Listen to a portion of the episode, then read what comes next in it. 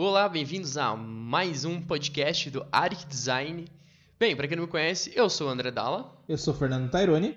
E a gente está aqui para conversar um pouquinho com vocês sobre um tema importante, não de questão de arquitetura, né? Mas quando você se forma arquiteto, você inacreditavelmente também se forma como urbanista, né? Ninguém conta esse, esse lado da história. É, não, não tem como evitar, né? Hoje a gente vai falar um pouquinho sobre mobilidade urbana.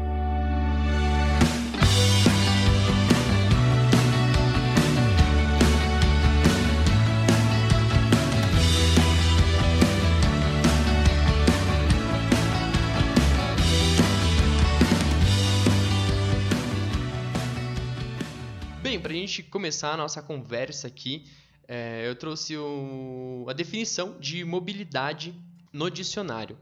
Então, quando a gente fala de mobilidade, é a qualidade daquilo que se move, do que se consegue movimentar, ou capacidade de se mudar, de ir a outro lugar com rapidez. Mobilidade de pessoas. Então, basicamente, aqui ó, resumindo numa conversa menos técnica, mobilidade urbana é a qualidade de locomoção de pessoas, como que elas vão se locomover. E isso influencia na organização do território, né? falando no urbanismo, é, fluxo de transporte de pessoas e mercadorias, que é importante também, né? Mercadorias ocupam espaço, né? Sim. E os meios de transporte utilizados para resumir, né, tudo isso daí em uma mobilidade urbana adequada, com qualidade ou não, né? Bem, quando a gente fala de mobilidade urbana, geralmente as pessoas elas só pensam nos carros, né? Então, ah não, mobilidade urbana é só colocar mais ônibus na rua e tentar conscientizar de uma maneira bem, bem genérica que ah, devemos utilizar os ônibus. E aparece que o, o trabalho da, das pessoas que estão gerindo esse, esse mercado parece que se foca mais nisso. E também, querendo ou não, é um pensamento do senso comum, né? Exatamente. E daí eu trouxe uma pesquisinha básica aqui do impacto, né? É, na vida das pessoas. o que, que isso, né? O que, que a mobilidade urbana impacta na vida das pessoas? Então, basicamente, no estudo que eu vi, é, pra você ter uma ideia, há um automóvel para cada 4,4 habitantes no Brasil. A gente fala, nossa, mas então 5 pessoas para um automóvel? Não, mas se você pensar que não tem 5 lugares em um automóvel, Exatamente. então assim, é muita coisa para a quantidade no Brasil, né? Mas tu pode questionar. É que você... Na minha percepção, pelo menos, é que quando eu, quando eu vejo carro é, vindo pro escritório, eu passo por uma rua que tem várias agências de carros. E aí eu começo a observar e eu faço uma alusão aos smartphones. Porque eu não lembro qual estudo que tem que assim, tipo, já existe quatro smartphones por pessoa, né?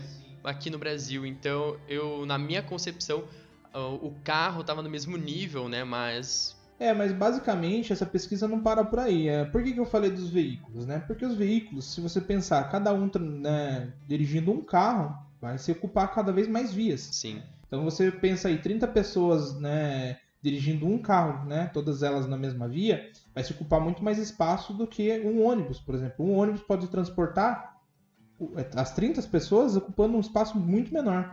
Ou de repente a pessoa se locomovendo com bicicleta, 30 pessoas se locomovendo com bicicleta em vez de veículos, é, o espaço né, vai ser bem melhor, vai tá, o transporte vai ser muito mais fluido nesse sentido. Então, esse impacto, ele não é só no sentido é, de transporte de vias, ele tem a questão de tempo, né? Então, quanto você demora para chegar até o seu trabalho ou vice-versa? Quanto do trabalho para você chegar é, quanto do trabalho você consegue chegar é, até a sua casa. Então, quanto tempo demora o trabalho até chegar à sua casa. Para você ter uma ideia, só 30% dos brasileiros né, hoje chegam em menos de 30 minutos na casa. Uhum. Todo o resto né, demanda de uma hora para mais, quatro horas. Então, a grande massa está entre uma hora a três horas para chegar na casa. Então você pensa, a pessoa que trabalha aí, sei lá, quantos, 8 horas por dia, ela vai, basicamente, essa pessoa vai trabalhar 11 horas. Dando, fazendo uma conta extremamente é, tendenciosa aqui, é, se a gente for levar em conta né, a medida de uma vaga de carro. O carro muda de modelo, muda de tamanho e tudo mais, mas as vagas, a vaga sempre vai ser, em grande parte, 5 por 2,5. Isso dá 12,5 metros quadrados. Se a gente multiplicar por 30, que você tinha comentado, são 375 metros quadrados. A gente pode supor que um ônibus, vamos dizer que ele tenha 4 metros de, de largura e tenha vai, 30, nem isso, Uhum. Vamos colocar tipo 25 metros de profundidade. E ele possa transportar a mesma quantidade de pessoas.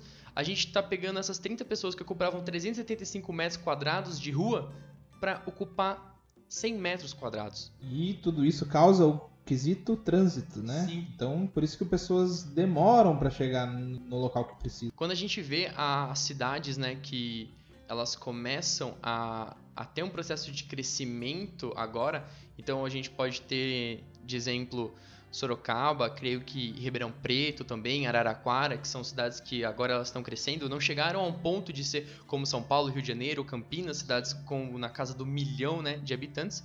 E a gente vê que agora as avenidas que sempre foram tranquilas nos horários de pico, né, os horários de rushes piores, não tá dando conta e tá girando trânsito. As regiões metropolitanas brasileiras, elas estão bem complexas, né? Está gerando uma malha de cidades vizinhas e não estão preparados para isso no momento. Sim. Então essa questão do veículo, ele é muito complexo de se lidar. Então as prefeituras, os municípios, o estado precisa acompanhar essas situações, porque pensando assim, por exemplo, Sorocaba, que é onde a gente tem uma referência melhor, era a, a maior, né, acho que uma das maiores que tinha mais quantidade de ciclovias, no caso. Então, é uma das cidades que mais ciclovias tinha na região. Sim, era, se não me engano, um dado de 2017 ou 2016, era a segunda maior cidade, só perdia para São Paulo. Exatamente, só que aí que tá. É, a discussão não é só essa. Eu não vou te falar para você largar seu carro para você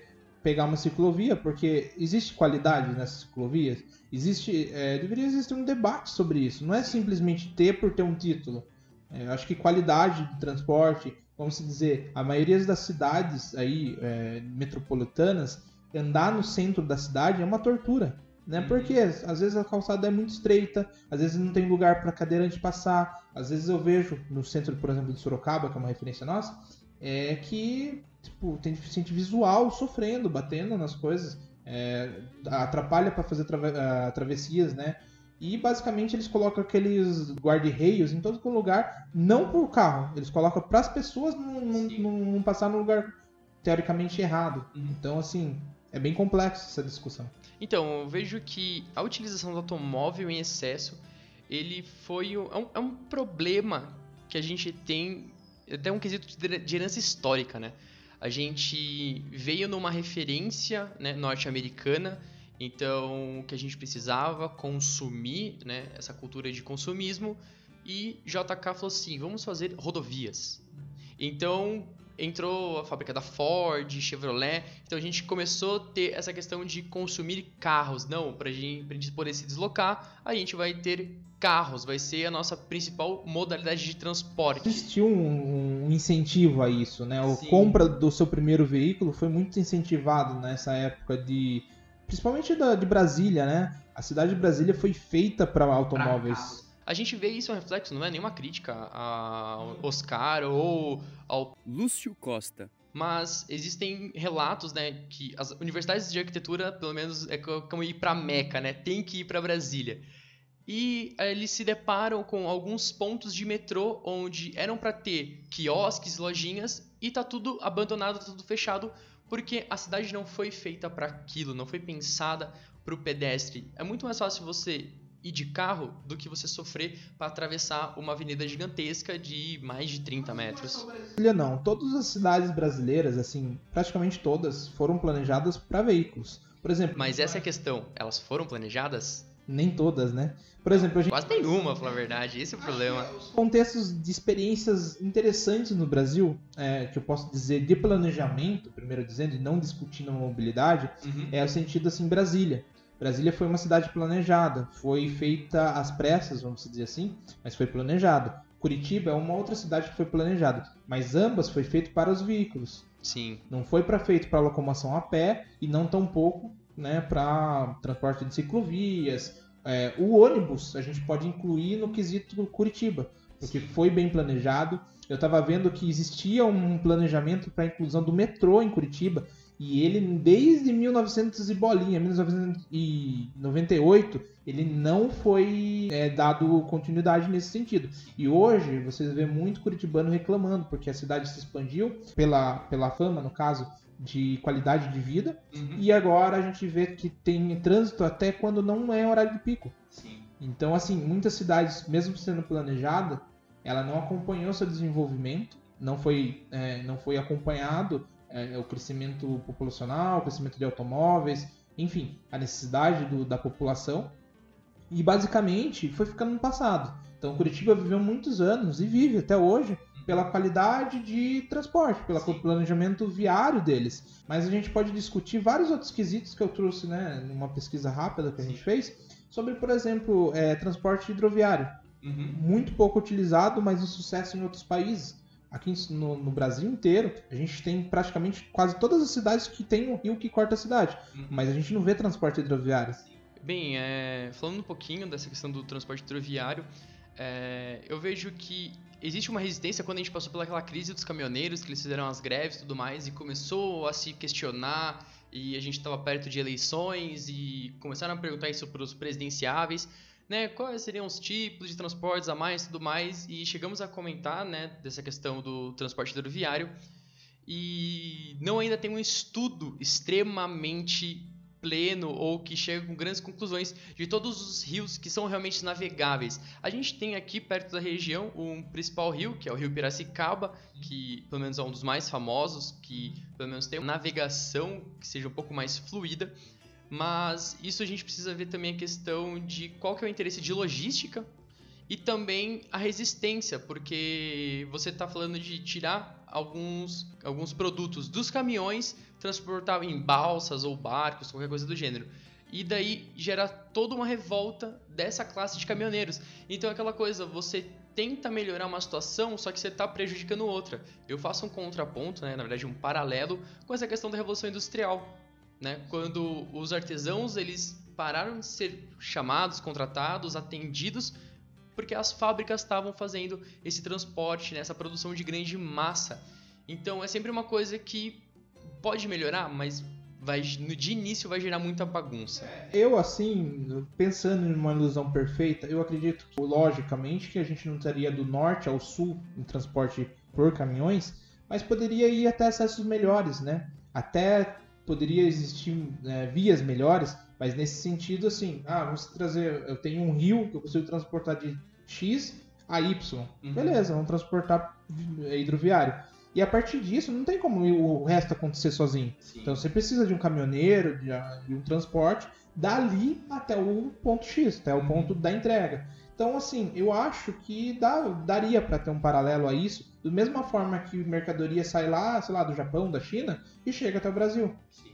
Então, assim, a partir daqui que chega no Brasil, existe, tem, tem que existir, né, esse transporte de locomoção territorial. Então, basicamente, poderia ser uma mesma forma, só que não descartando os caminhoneiros, Uhum. incluindo eles de uma forma que eles tenham qualidade de vida. Quantos caminhoneiros aí ficam, sei lá, horas dirigindo? É, tem casos que, de, de vários caminhoneiros relatarem de tomar medicamentos, tomar energético, porque precisa entregar logo a mercadoria, a prazo, enfim, talvez dessa forma, de um ponto reduzido, mas mais eficiente, talvez a pessoa não precisaria, né, o caminhoneiro não precisaria ficar horas dirigindo, tendo qualidade de vida, recebendo pelo transporte que ele né, transporta.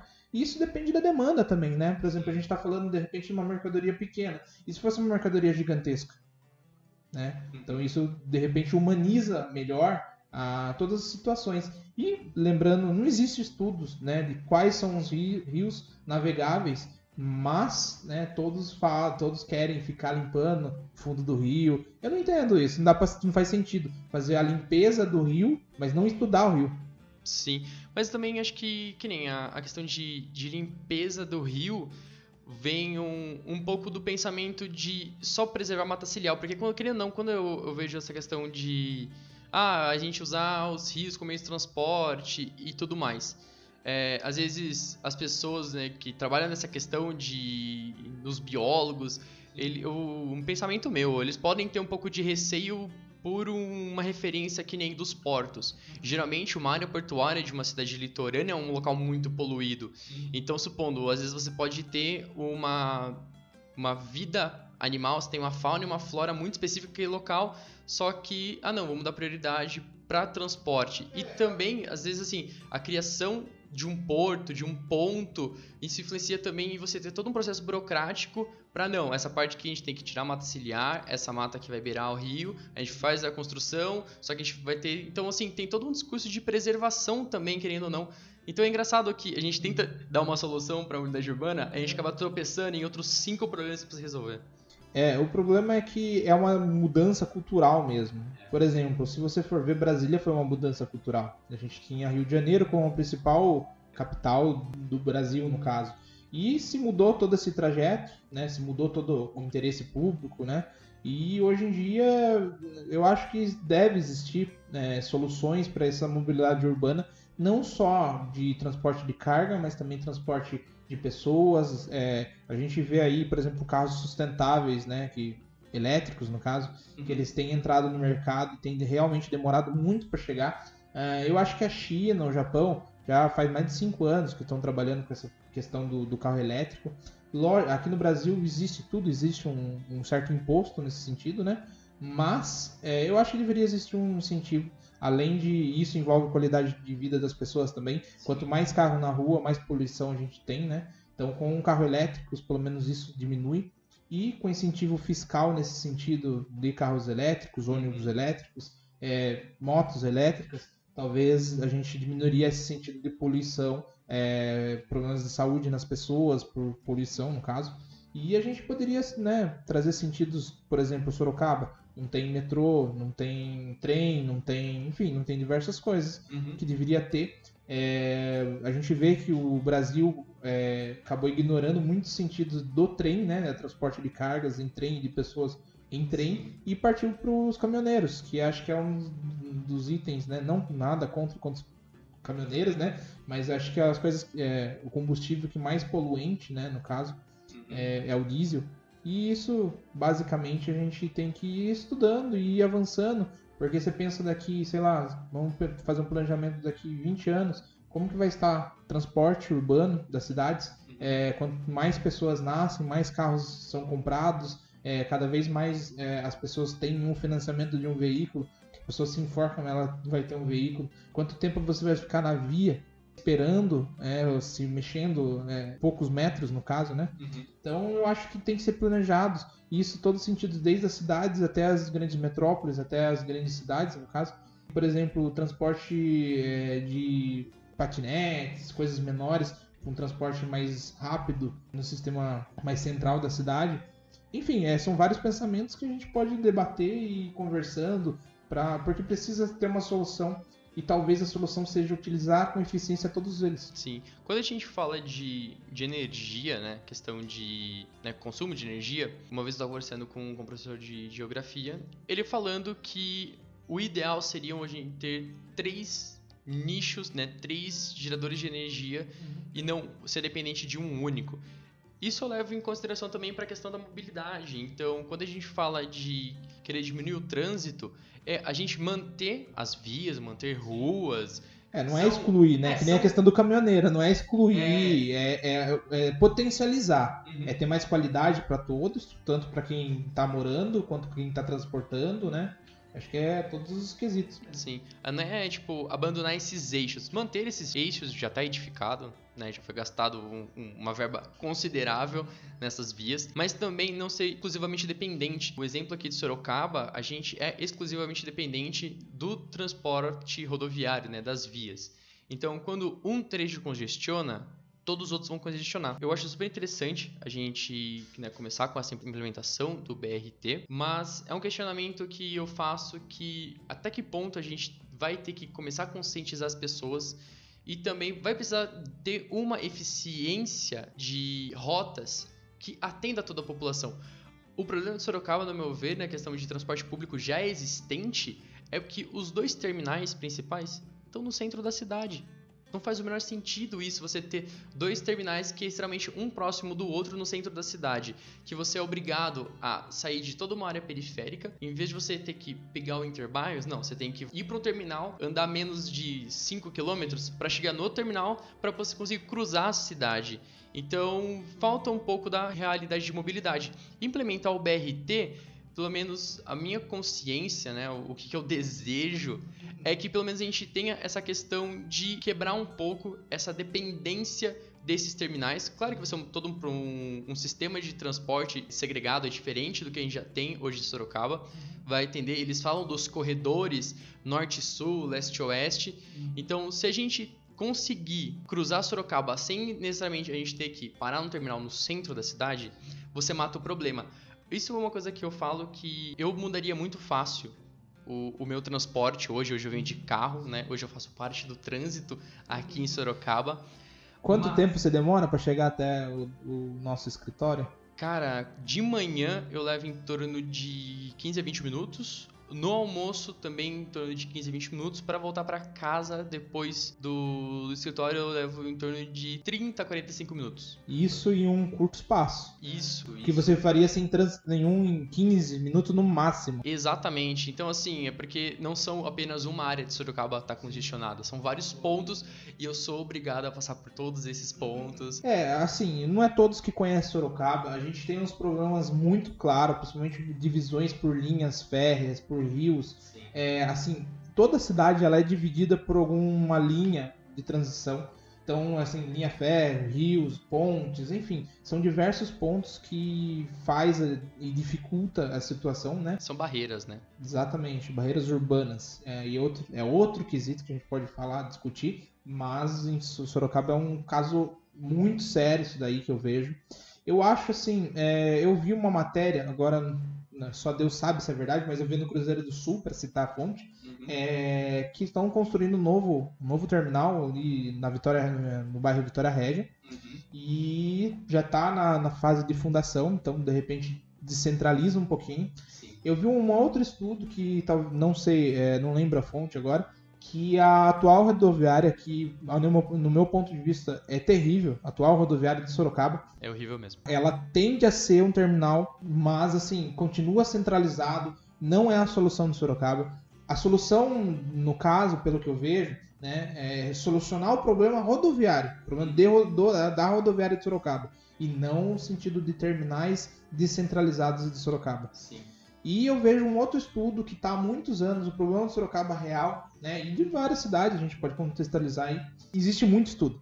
Tipo, muito estudo. A hora que vai colocar do papel, demora no mínimo mais 10 anos para resolver. Então, o quesito que eu vejo assim é o sentido termodal. O pessoal tá falando, falam, né? É a palavra do, de sucesso, que a gente já tem muitos termodais aí no Brasil, poucos falados, por exemplo, Barra Funda, São Paulo. E tá, né, falam muitos anos que é para sair esse termodal, já colocado em diversos lugares, então a gente não pode falar, ah, vai ser ali. Então, assim, é, e faz muitos anos também que falam do BRT, VLT, é, a questão do transporte sob trilho, né? Que seria utilizar as linhas férreas atuais para fazer o transporte de Sorocaba até São Paulo, Santos. São a, a rota atual da, da férrea. Então, assim, o que, que hoje está as linhas estão basicamente em transporte de cargas. Só Deus sabe que eu nunca vi uma descarga desse transporte de carga. E poucos, né? Dá para contar no dedo quantos trens passam por dia, ou por hora, ou enfim, por semana. Mas basicamente tudo é pouco utilizado. Então o que é igual o quesito que você falou das rodovias, né? Manter o que está sendo utilizado. A gente vê que as linhas férreas foram largadas há muitos anos é, é, utilizado, mas não, não com é, eficiência. A, as linhas férreas, eu lembro. Isso eu tava na sexta série. E eu estudava num colégio que é no lado da linha férrea aqui de Sorocaba, né? Da, da Sorocabana. E sempre na aula de geografia passava o trem que era o horário normal. E o professor ele chegou e comentou que tinha um grande investimento na época do café no Brasil, né? Por isso que foram criadas as ferrovias. E chegou num momento que não é interessante, eles simplesmente sucatearam toda a linha férrea. E o pior de tudo, como essas linhas elas eram bancadas pelos agricultores, né, pelos grandes cafeiros, então tinha uma disputa que a minha linha férrea é melhor que a sua linha férrea. Para dar um exemplo, né, a, a linha férrea Sorocabana, ela termina em São Paulo, né, que é a atual Sala São Paulo, fica ali na estação. Só que a linha férrea Sorocabana, ela não tem ligação com Santos. Então, toda uma outra linha de cafeíra da época fez a sua própria linha férrea que vai até Santos. E aí, esse sim era utilizado em grande escala, todo um contexto histórico, importância para o nosso país. Então a gente tem extremamente assim diferenças de trilhos para diferentes trens. Padrões então, diferentes, né? É, não tinha essa essa padronização. Então, quando a gente fala de utilizar as linhas férreas, principalmente o pessoal aqui de Sorocaba região, como Alumínio, Mairink, que tem a presença da linha férrea nas suas cidades, então a gente vê que fica extremamente para o uso da Votorantim, que é uma empresa de concretos aqui da região, e para a CBA, que é onde fica na cidade de alumínio, que fabrica alumínio. Uhum. Então, as linhas férreas, pelo menos dessa região do interior de, de São Elas Paulo. se tornaram privadas. É, elas são de uso exclusivo uhum. deles. Tem o, toda essa questão de que Sorocaba foi e comprou uma Maria Fumaça e que faz é, alguns passeios turísticos numa linha separada em ocasiões muito especiais. Poderiam utilizar isso como um, uma questão turística também para para atrair, né, atingir um outro nicho de, da, da cidade, mas é quando Deus quiser, entendeu? Assim, a gente vê que as situações do Brasil é esse abandono de um para o outro, Sim. e onde deveria existir complementos. A gente vê assim, por exemplo, é, apesar de muita gente reclamar, para quem é de Sorocaba e vai para São Paulo, vê o metrô funcionar muito bem.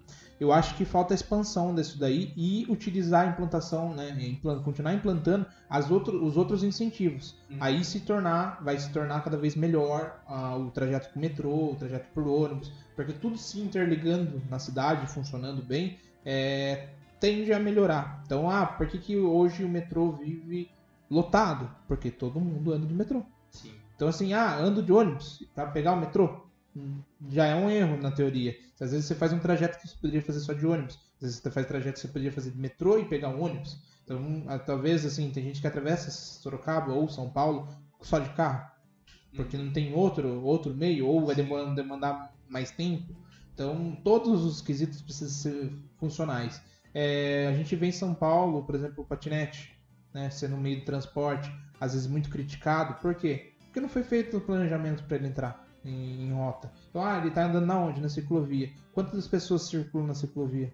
Tem muita gente que não tem esse, essa, esse entendimento uhum. e, e, nem a separação existe. O próprio sistema urbano, planejamento urbano, ele ajuda isso. Sim.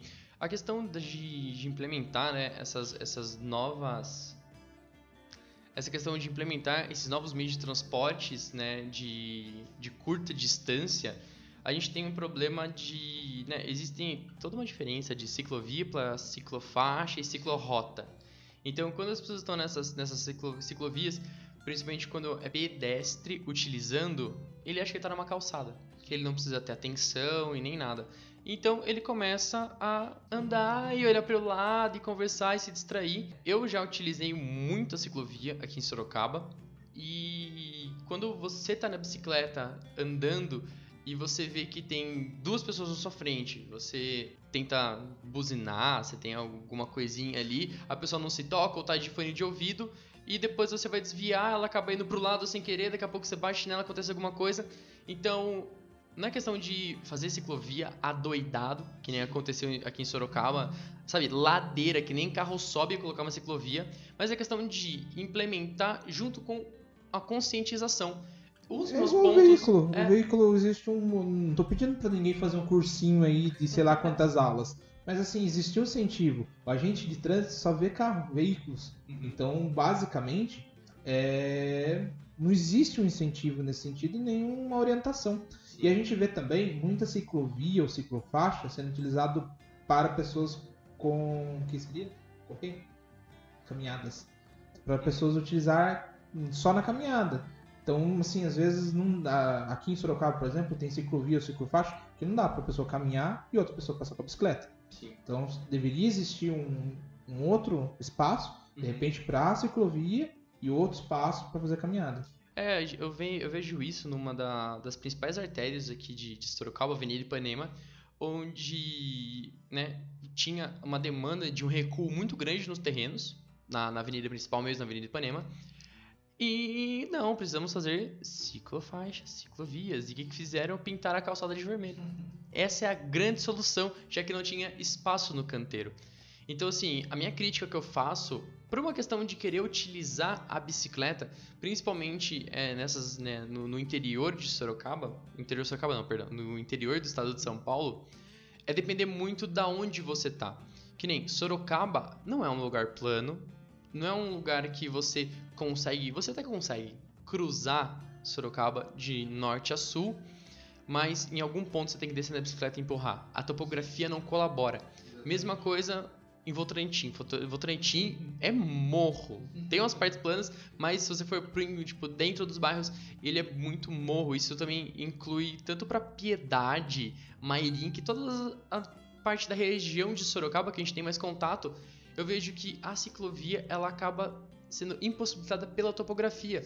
É totalmente diferente do que você falar de, sei lá, Amsterdã ou qualquer cidade da Alemanha, tipo Berlim. Sim, é outro contexto. Eles estão numa planície. É um local totalmente plano. É um local onde você consegue cruzar a cidade inteira de bicicleta. E também são locais pequenos, né? São, são países pequenos, então cidades são pequenas. Então você tem toda essa você tem toda essa questão de não é só ser a bicicleta um hábito saudável, que não polui, que não gera tanto, tanto gasto e é só flor e maravilhas. Mas você não acha nesse sentido, assim, ah, pensando na situação atual, né? É... O transporte por ciclovias, hoje em dia, tem a questão elétricas, né? Então eu acho que Sorocaba, em alguns pontos, né? Essa questão de utilização poderia ser sentido de uma bicicleta elétrica uhum. é, ou um patinete elétrico. Por quê? Porque aí você não faz tanto esforço como uma bicicleta tradicional. Então, assim, é, pouco se pensa nesses incentivos. Hoje a gente pensa, há muitos anos a gente se pensa em bicicleta normal, normal. tradicional. Uhum. Então, assim, de repente, com uma é, patinete, até patins, patins, patinete, bicicleta, outros meios de transporte, transporte elétrico, que você não tem tanto esforço que você teria. Né? Existem bicicletas que você, na subida, ele, uh, mecanicamente, ele acaba te ajudando, né? para você não ter tanto esforço, né? Essa mecânica seria uma parte elétrica também. Então a gente vê que hoje em dia, né, é, ajuda, só que falta um incentivo fiscal para as pessoas possuírem esse equipamento. Sim, se a gente for parar para ver, o, o custo de um patinete elétrico, você compra uma moto, né? Esse é, esse é um dos grandes problemas. Isso também é uma questão por ele ser importado, né? Todas as empresas de patinetes elétricos, elas, eles são fabricados no exterior, então acaba vindo por um preço muito elevado para cá. E também qualquer coisa que acontece com o patinete gira uma revolta e o pessoal fica contra. Eu uso isso numa reportagem onde eu vi as pessoas criticando os patinetes elétricos, que é uma bagunça, que não sei o que, que um homem, ele tava ele foi, pegou um patinete elétrico lá na parte do, se não me engano, de Faria Lima, lá, lá em São Paulo. Ele tava andando, ele se desequilibrou, caiu, bateu a cabeça e faleceu no local. Aí, ah, a culpa é do pessoal da empresa do patinete elétrico. Não, a culpa é da prefeitura de São Paulo porque eles tinham retirado aquela lei que era obrigado o uso de capacete. Só que a gente é entra uma no... fatalidade, né? É, assim... Não... É igual a mesma coisa, acho que nos anos 80, 90, veículos, você não, não era é. necessário cinto. As pessoas morriam, a culpa é porque não tinha cinto? Exatamente, esse era o ponto que eu queria tocar. Então, assim, aconteceu uma fatalidade. E outra, muitas pessoas caem de patinete em São Paulo. Esse foi o único caso fatídico. E daí a culpa não, tem que tirar isso, é um absurdo, porque as pessoas elas têm medo de sair da zona de conforto. Exatamente. Então a gente, as pessoas acabam criticando, não, a gente precisa de novos métodos de transporte. Então, olha esse patinete aqui, que legal. Não. E aí, tem que usar o capacete? Tem que usar. Onde que eu vou andar?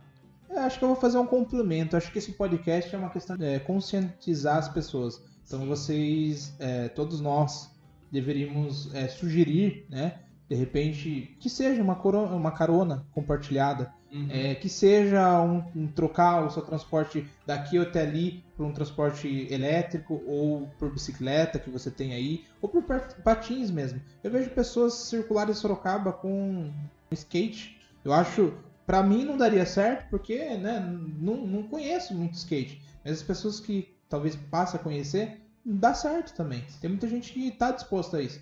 As pessoas é, entenderem né, o, que, o que dá para você, o que você uhum. pode fazer para melhorar. Então, se todo mundo falar, não, eu vou ficar numa minha casinha de conforto, minha região de conforto aqui, e eu vou pegar meu carro e todo dia eu vou daqui até ali de carro, todo mundo vai para o mesmo problema. Sim. E todo mundo vai continuar reclamando do, do trânsito, todo mundo vai estar reclamando do calor, todo mundo vai estar reclamando de tudo. Então, se morre uma pessoa, a culpa é do Estado, por, por causa disso, de um capacete. Ou é do mesmo jeito que, de repente, o pessoal para para pensar que o André falou, ah, nos anos 80, 90 não era obrigatório cinto de segurança. As pessoas todas que morreram era por causa do cinto de segurança. Sim. Não que a gente não, né, só para deixar claro, não que a gente está incentivando que você não use o cinto, mas é para não querer criticar uma coisa, uma situação é, que foi uma fatalidade nesse hum, quesito. Sim. A pessoa não caiu porque ela quis. Da mesma coisa que às vezes você bate o carro não é porque você quer. E só pra voltar no assunto e, e complementar algo que me veio na cabeça agora, a questão de dos meios alternativos de transporte, como bicicleta e tudo mais, eu vejo que a questão do transporte as pessoas querem fazer no, no menor tempo possível. A questão do tempo, eu queria que ela influenciar muito na tomada de decisão de qual transporte é, optar para se locomover. Eu vejo isso que quem né, tem a opção de utilizar uma bicicleta, primeiramente pode ser por morar perto né, do trabalho, ter essa possibilidade, e também por não ter assim uma questão de um outro compromisso logo após o trabalho, ou também assim, ele fala assim, não, eu vou demorar o tempo que eu for demorar para chegar em casa, porque nisso, entre aspas, eu já estou matando o tempo de academia, eu já estou fazendo exercício, já estou pensando no que eu vou fazer depois, de aumento de planejamento, estou otimizando esse tempo às vezes as pessoas não têm esse, essa, essa questão, que nem quando eu venho pro, pro escritório, eu já me questionei várias vezes, por que eu não vou de bicicleta? Da minha casa até o escritório é só descida. É só alegria na vida, entendeu? É, a volta. Cabelos ao vento e diversão. Exatamente, esse é o problema da volta. É. Então, assim, eu tenho outros compromissos em cima da hora logo depois do escritório. Sim. Então, o que acontece? Se eu já demoro 35 minutos, 40 minutos para chegar em casa, já chego em cima da hora para já sair, de bicicleta, não ia dar tempo. E eu ia chegar suado. Eu acho que é aí que tá. As pessoas tinham que utilizar quando não tem outra escapatória. Uhum. Eu acho que a maioria das pessoas usam desse jeito. Porém, tem muitas vezes que a pessoa vai até a academia, por exemplo, com carro. Que daria para ir a pé, ou daria para ir de, sei lá, uma moto que ocupa Sim. menos espaço. Enfim, são poucos, né? Aquela questão, poucas ações geram grandes resultados, né? Uhum. Então, assim, é, hoje em dia a gente é muito dependente do carro. Né? Até, sei lá, quando eu não tinha meu carro, eu não me importava de me locomover por transporte público ou né, um, um, pegar um carro alugado ou enfim fazer um trajeto que não seja com veículo. Mas hoje eu me importo. Por quê? Porque eu tenho carro. Então, assim, às vezes é, é difícil de aceitar. Mas, por exemplo, vamos dizer que se implantou um BRT e deu resultado na, na cidade de Sorocaba. É, vale a pena trocar o seu veículo pelo BRT? Aí você tem que pensar, coloca na ponta do lápis quanto que você vai gastar de passe. Sim. As pessoas vão pensar nisso. Coloca na ponta do lápis quanto você gasta de imposto para manter seu veículo, manutenções, é, gasolina. Eu acho que é muito mais do que só transportar, né? Se transportar é a, final da, das contas quanto vai dar o, o, o, resultado do mês. Então, isso falando financeiramente. Uhum. Então, são vários quesitos. Ah, não, às vezes as pessoas pensam, ah, mas eu vou em 30 minutos com o meu veículo. É, talvez eu faria com 40 com o transporte público. É, mas essa diferença deu diferença muito grande de valor? Sim. Que nem uma, uma questão bem atual minha, assim, é... eu tava me questionando né, eu moro relativamente perto do escritório, não tem tanto problema de, de me locomover, mas a questão do trânsito tava me pegando, já tava me chegando a incomodar, e eu falei assim, será que vale a pena eu não voltar para casa almoçar? Já que eu moro relativamente perto, é um, é um, um fluxo, né, é uma deslocação mais tranquila, e eu coloquei essa ponto lápis que nem você falou, eu peguei e falei assim, quantos quilômetros eu rodo por dia, quanto isso se dá no mês e quanto eu vou ter gastado nessa brincadeira no final do mês. No meu caso, o preço do álcool vai e volta, é uma é. loucura. Mas ficou em torno de 75 reais. Essa economia de 75 reais, se eu economizar por 10 meses, são 750 reais que eu posso estar tá investindo. Isso, claro, num, num âmbito bem pequeno. É, no... seu imposto do Exatamente. Ou assim, você tá guardando isso porque você tá juntando dinheiro ou para ir para uma viagem, então o dinheiro para você gastar na viagem, tipo, você já tem na sua mão, ou também na questão de, ah, não, eu preciso, aconteceu algum BO em casa, ou estourou algum cano, então você começa a ter uma reserva de grana a mais. Sim. É, acho que em todos os sentidos, a, a, a, acho que a, a economia nesse sentido é muito interessante também falando de sustentabilidade, né? Então, a mobilidade urbana é você se doar um pouquinho para ajudar. Uhum. Então, ah, por exemplo, você tem a opção de repente de almoçar no seu local de trabalho, não é todo mundo que gosta, Sim. mas pelo menos você evita um trânsito, um novo estresse e uma economia. Então, assim, é por isso que a gente normalmente tem, se você for ver no ponto de vista, o trânsito de ir trabalhar e voltar do trabalho, ele é muito grande. No horário do almoço não é todo mundo que vai almoçar na, na casa. É mais tranquilo. Então, é, isso é complexo, mas ajuda bastante. Então, esse sentido viário precisa ter ajuda de todos, não é só o público, né? Uhum. Então, porque o sistema público ele é complexo e muitas vezes a gente é, fica de mãos atadas, né? Nesse sentido. Então, assim, né, não é ajudando, também não é falando, ah, não, eu tô defendendo o sistema público, porque não é o ideal. Não. E também, eu acho que nunca vai ser o ideal, né? O sistema público bom, e não ideal no caso, seria os que se preocupam em evoluir. Sim. Então, ou seja, quando você fala, ah, tá pronto, tá bom, é onde que vai ficar parado e daqui 20 anos volta a você ter um novo problema. Então, são vários quesitos que precisam ser solucionados, precisam ser estudados e a gente sempre tem que estar à frente do tempo. Então, a gente tem que fazer um planejamento sempre de 10, 20, 30, 50 anos antes de existir o problema. E quando existir o problema, de repente nem possa existir porque já foi selecionado antes. Então, por exemplo, Curitiba, uma cidade de referência, acabou se deixando o metrô de lado e hoje é dependente totalmente do ônibus, transporte público, né? E se existem esses problemas de transportes. Por quê? Porque só se locomove por veículos. Aqui também eu vejo uma questão de Curitiba, ela é, ela é muito diferenciada. Curitiba teve um prefeito chamado Jaime Lemmer, que ele era arquiteto urbanista, ele trabalhava com o urbanismo. Então, os frutos que a cidade ainda colhe na, questão, na sua malha urbana, a questão de tanto de mobilidade, é por ter um prefeito que era extremamente competente nessa área de cidades. Ele pode ter falhado em alguma outra coisa, ninguém é perfeito, mas também deve ter sido incompetente em algum ponto. Algo natural, porque você, né, geralmente numa gestão, você foca pelo menos em alguma necessidade. Cara, eu juro pra você, se pelo menos todas as cidades do Brasil tivessem um prefeito que fosse arquiteto urbanista, a gente teria uma evolução muito grande, porque querendo ou não, os urbanistas, né, como uma vez eu já ouvi, Eu acho que não são- precisaria nem ser prefeito, né? Precisaria ter uma equipe muito boa. Não, aí. então, isso que eu, que eu queria chegar no ponto. Porque uma vez eu ouvi isso de um colega meu. E ele falou assim: os urbanistas são que nem poetas. Todo mundo gosta de ouvir, é lindo, mas ninguém faz. E exatamente isso. Às vezes você tem toda uma equipe de arquitetos urbanistas dentro da prefeitura. Só que, legal, vai me dar voto pra, pra minha segunda candidatura? Não, obrigado, passa aqui semana que vem.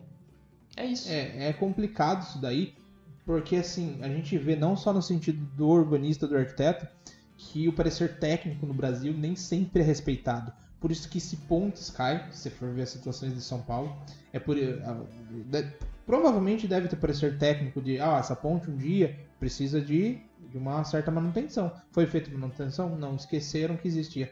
É, as questões de mais problemáticas ainda, que a gente pode falar da, de Mariana, enfim, das questões da barragens, deveria existir, né? Provavelmente existiu um detalhamento técnico falando essa é, barragem precisa ser assim, assim, assado. Ela não nada nada acontece por acaso. Quando a gente pega e fala, ó, isso daqui precisa ser assim, assim, assado, é porque realmente precisa ser assim. Então nada fica para sempre, não vai existir uma ponte para sempre. Sim. Isso é o que acontece, pelo menos é uma lenda que rezou em casa, que a gente em Sorocaba a gente tem dois viadutos que ligam a zona norte de Sorocaba com o centro. Os dois são velhos, pra falar a verdade, sim, é horrível. E tem um deles em especial que ele não consegue ser recapeado, ele, assim, ele não consegue ser asfaltado, porque a estrutura não aguenta o, ma- o caminhão que passa com o piche e o asfalto. Então, ah, vai tampando com o que der. É, uma dessas pontes, uma experiência própria, um, um- meu filho ele estudava do lado dessa creche, desse, desse pontilhão, e basicamente, né, tinha situações que eu passava e dava ponto de ver a ferragem da estrutura. Uhum. Hoje parece que foi melhorada essa situação, mas é aquela coisa, é daquele jeito. Então são coisas assim, o pessoal de Sorocaba vai matar a gente nesse É, é. Mas um, um- ponto que eu, que, eu, que eu vejo também, outra referência aqui em Sorocaba, a gente tem o Shopping Guatemi, né? que todo mundo conhece, o pessoal da região inteira conhece, ele fica na Raposo Tavares. Então, isso acabou impactando não só o pessoal de Sorocaba, mas todo mundo que utiliza a rodovia.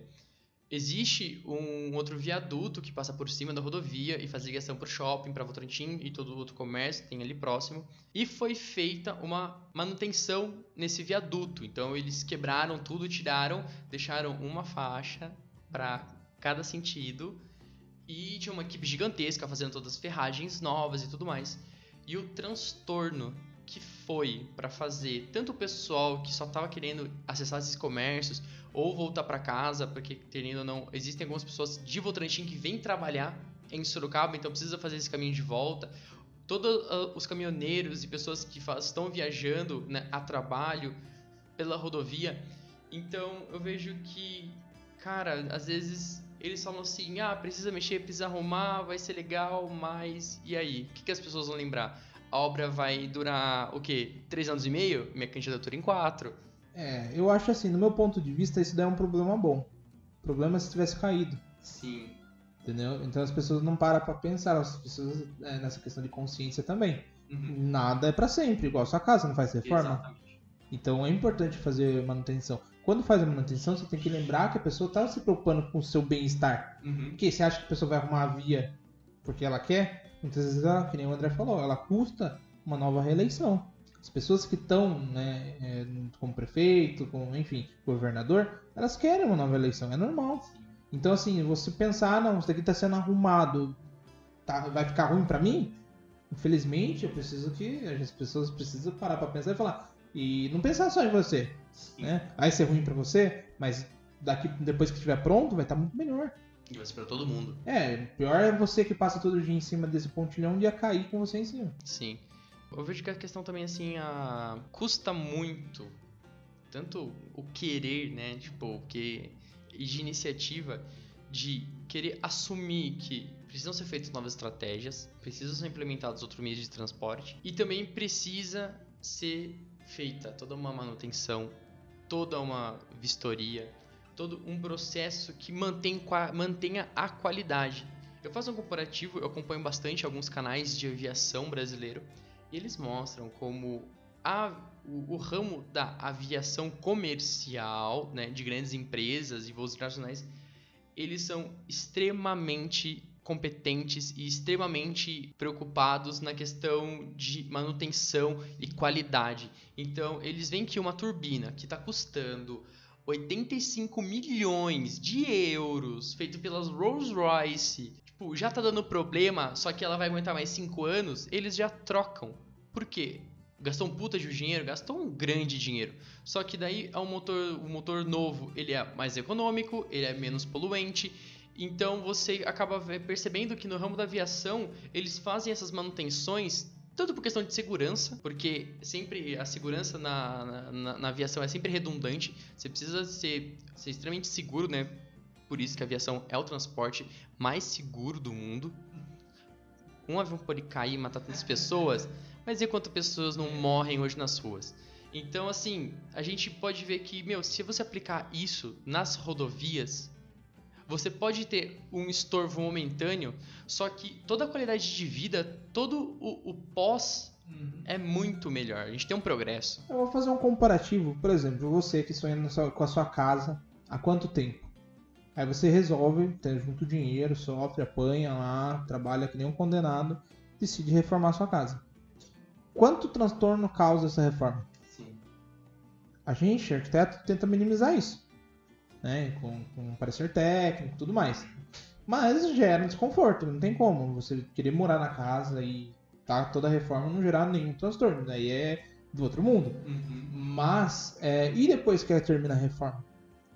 Mil maravilhas. Sonhos realizados, é, enfim, juntar dinheiro para o próximo objetivo. Sim.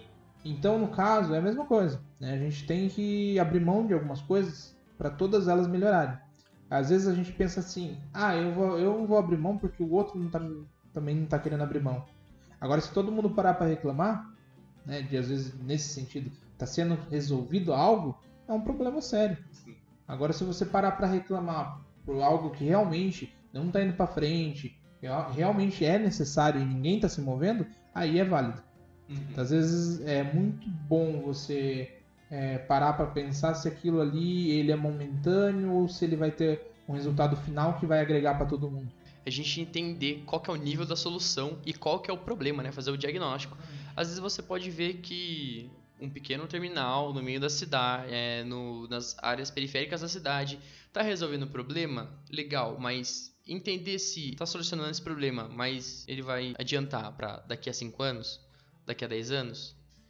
Ah, não, o terminal tá uma beleza, tá tudo certo, dá para manter, vou manter, melhora um pouco a infraestrutura dele, mantém, ou as pessoas estão usando aquele terminal por uma demanda porque tá tendo uma obra gigantesca ali perto, sei lá, de uma de uma montadora de carros e a obra vai durar 5 anos. Então a gente precisa entender se esse fluxo ele é sempre presente, né? Ele é permanente por ser uma área realmente com uma demanda populacional de transporte ou se é extremamente momentâneo e esporádico. É, bom, eu acho que ficou bem clara a nossa opinião sobre né, a questão de dificuldades brasileiras, né?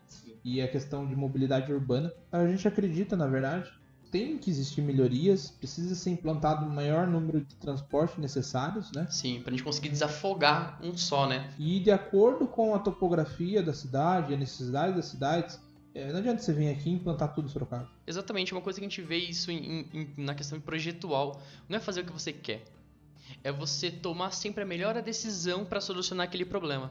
Eu acho que muitas das coisas são feitas sem planejamentos e, bom, eu procurei para nessa pesquisa alguma coisa sobre o BRT.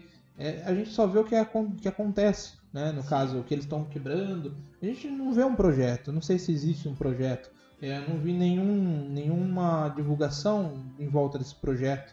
É, falando de projeto técnico, não de projeto assim futuros, né? Então a gente não tem é, um estudo se o BRT, né, nem resultado, porque não está funcionando também. Sim. Se vai dar, dar resultado aqui em Sorocaba. A gente vê que existe um transtorno muito grande hoje na cidade, porque as principais vias estão sendo quebrados canteiros e onde era três né, faixas, tá uma faixa. Sim, isso é o que eu. Isso é o meu dia a dia voltando para casa. Então o que acontece? É, isso, né? O projeto do BRT ele está se iniciando é, no, no trecho da Avenida Itavuvu. E o que, que, nos acontece? Era uma avenida de três vias e ela liga o centro de Sorocaba até a fábrica da Toyota. E nisso tem vários, né, vários outros equipamentos no meio, como Casa do Cidadão, a gente tem o hospital. o hospital, a gente tem também o Parque Tecnológico, que não foi terminado de construir, foi só uma outra história. Então, assim, a gente tem uma, uma grande artéria e também essa avenida, ela banha grande, ela faz a ligação, né? Ela é uma arterial de grandes bairros extremamente populosos aqui de Sorocaba. Esse trecho que está sendo já né, feita a construção do BRT, ele é um, o início da Avenida Itavuvu, quando deságua junto, junto com a Ipanema, já está no centro da cidade. E o que acontece é que de três faixas foram reduzidas para uma única faixa. É, vamos falar assim, vamos considerar uma faixa e uma moto, vai? Porque... É exatamente isso, é uma faixa e uma moto. É uma faixa e quando não vem um cara com um Uno achando que ele está numa moto e quer arrancar seu retrovisor. Então o que acontece? É, a gente tem esse engarrafamento, né? O engarrafamento, a gente, por alusão a uma garrafa, né? Então a gente tem todo o líquido dentro e ele vai afunilando para ter uma saída menor, né? Por isso que é o engarrafamento. E o que acontece? Existe um, um trecho de transtorno onde, pelo menos, eu quase já fui agredido por um apressadinho atrás de mim, de ficar 20 minutos preso. Sabe o que é? Ficar 20 minutos preso a menos de 30 metros da entrada da sua casa. Nossa. 20 minutos. Você olhando pra rua e fala assim: é só subir dá vontade, a rua. Dá vontade de subir pela calçada, né? Se Não, couber. você abandona o carro e sobe a pé, entendeu? E o que acontece é que, pelo menos, eu tento observar que existe já o local do BRT, que só foi um, um, é um concre... É, foi uma laje concretada, reza a lenda que foi protendida, eu não sei dizer se é verdade. A gente achava assim, é protendido. Aí eu, será? Não sei, tudo bem. Eu, eu penso que não. Mas É, a gente tem que ser. ver as manutenções posterior ao funcionamento dele. Sim. Então, eu vejo a faixa do concreto. Eu vejo ali, cabe um ônibus. Eu vejo para asfaltada. E eu me questiono, cabe dois carros? Porque eu começo a observar assim, existem, eles estão fazendo algumas marcações na calçada. Eles já, em alguns pontos, perto dos terminais, do lado oposto da, da avenida, eles reduziram um pouco o tamanho da calçada. Eles comeram um pouquinho da calçada. Mas o espaço que tem de, de asfalto para dois carros, e você pensar que no Brasil é permitido ter o corredor de moto, você começa a se questionar assim: eu vou ter que, será que andar com o meu carro metade pro lado da, do, do BRT, sendo que eu não posso trafegar e nenhum, e nenhum outro transporte a não ser os ônibus vão poder utilizar essa faixa. Então, van escolar, qualquer tipo de transporte coletivo alternativo não vai poder. É, eu acho que São Paulo, se eu não me engano, o- tudo que for de serviço pode é, né, Sim, pode trafegar utilizar. nessa área. Então talvez seja o caminho. Né? Então tudo que for de Exatamente. serviço. Só que daí você talvez gere um transtorno. Eu não sei qual é a demanda de serviço de Sorocaba. Mas e se for muito grande? O ônibus Exatamente. vai ficar parado atrás desses- de todos Então, esses de Vai serviço? ter que usar só as duas E se faixas. o cara estiver lá utilizando de serviço e tiver uma placa de serviço só porque faz, por exemplo, Uber, né? Um, Sim. né, um- ele faz transporte ou qualquer algo do tipo, ele vai utilizar a área de serviço? Uhum, Por exemplo, em São Paulo, o taxista usa a área de serviço. Exatamente. Então, assim, são coisas que precisa ser bem esclarecida, Sim. senão não vai funcionar. Isso porque isso que a gente tá, tá questionando nessa questão de, de se tem um projeto ou não. Porque a gente queria eh, analisar esse projeto porque o que, que a gente tá vendo, isso é uma coisa, isso eu, eu vejo assim, é uma. Um, num ponto, ser ignorância tanto da prefeitura, tanto da empresa tá realizando. Na verdade, a gente, terem- como eles não apresentam o projeto, a gente pode estar criticando uma, uma coisa que talvez seja muito boa. É uma coisa que, que a gente vê assim, a gente pode estar falando a maior abobrinha aqui, só que eles não deram nenhum parâmetro pra ver se a gente tá analisando certo ou errado. A gente tá vendo o que tá no dia a dia. E o Exatamente. que tá no dia a dia, assim, tá Porque a gente já vê críticas hoje em dia. Então, se eles tivessem um projeto apresentado, talvez muito dessas críticas que estão por aí não teria acontecido. Então, um projeto serve para isso. É a mesma coisa, voltando para casa. Se você faz uma casa sem construção, o pedreiro pode virar para você e falar: Mas você que mudou isso. Uhum. Agora, se você faz um planejamento é, que é adequado e você divulga isso para a população, que nem é um. é, que deveria ser, porque tudo que é voltado é onde está sendo investido o dinheiro da, mesmo que Sim. seja privado essa situação, é um dinheiro que faz parte da- também do E sistema também, público. é, não é só privado, é privado e público, né? Exatamente. Então, assim, deveria ser divulgado. Então, assim, não foi divulgado, eu não vi em nenhum lugar. O Sorocaba já fez um, né, já fez lá uma, fazer, um, sei lá, uma transmissão ao vivo, vamos divulgar o planejamento do BRT. Não vi isso. Eu lembro que a única coisa que teve foi num trecho da Itavuvu, onde tem um, o canteiro, ele se alonga é nesse único trecho, serve como rotatória também. E tem umas áreas em desuso lá e colocaram palanque, fizeram uma festa, falando, ah, o início da obra do BRT. E colocaram obra, desculpa o transtorno, e que não sei o que das quantas. O prefeito foi, fez puta de um discurso bonito, que ninguém quis ouvir, e tudo mais. E chegou do momento que foram embora e ficou assim, tipo, dois meses com as placas lá e a obra não começava. Assim, a questão, o problema real é que deve existir um projeto. Só que não foi divulgado. Porque eu penso assim, como uma empresa consegue abraçar isso sem saber ter um projeto? Como que ela vai quantificar isso sem ter um projeto?